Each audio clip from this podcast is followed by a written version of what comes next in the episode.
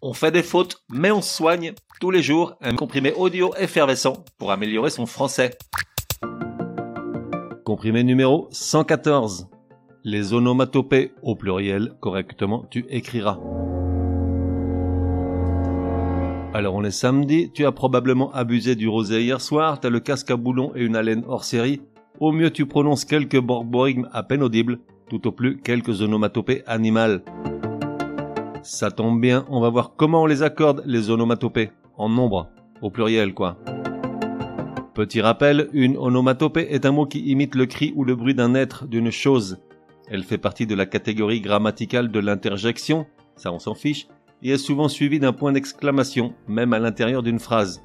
Passons sur leur orthographe, car étant de création libre, et si l'on accepte les grands standards de la chose, une même onomatopée peut être écrite de plusieurs façons. En revanche, Centrons-nous sur l'accord au pluriel. Une onomatopée en tant qu'interjection jamais ne prend le pluriel, elle est toujours invariable.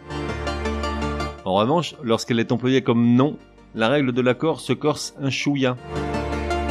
Si elle est composée d'un seul son, par exemple des miaou, ou si elle est formée d'un même son qui est répété et soudé, par exemple des ronrons, alors il est recommandé d'accorder au pluriel et donc de mettre un S à la fin de l'onomatopée des miaou, M-I-A-O-U-S, des ronrons, R-O-N, R-O-N-S. À l'inverse, si elle est formée de sons, semblables ou non, qui sont séparés par un trait d'union, par exemple des miam miam, alors il est recommandé de ne pas faire l'accord. Oui oui, on est bien d'accord, encore une règle complètement idiote. Heureusement, avec la réforme de l'orthographe de 1990, il est désormais possible de supprimer le trait d'union dans les onomatopées, et donc dans ce cas de les accorder au pluriel. Résumé du comprimé numéro 114. Pour que ça rentre, comment correctement appliquer le pluriel aux onomatopées? C'est fastoche. En tant qu'interjection, une onomatopée est invariable. En tant que nom, en revanche, il est recommandé de l'accorder au pluriel si elle est composée d'un seul son, exemple des cocoricots avec un S final, ou si elle est formée d'un même son qui est répété et soudé, exemple des glouglous, S final. Si elle est composée de sons, semblables ou non, séparés par un trait d'union, il est recommandé de ne pas l'accorder au pluriel.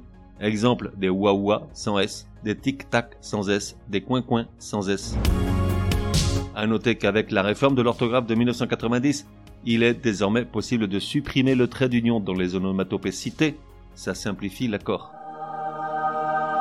On fait des fautes, mais on soigne, te donne rendez-vous demain pour un nouveau comprimé, au moins aussi énervant que celui-ci.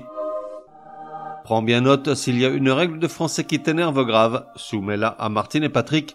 Ils seront ravis, aussi crétins soient-ils, de la décortiquer lors d'un prochain comprimé.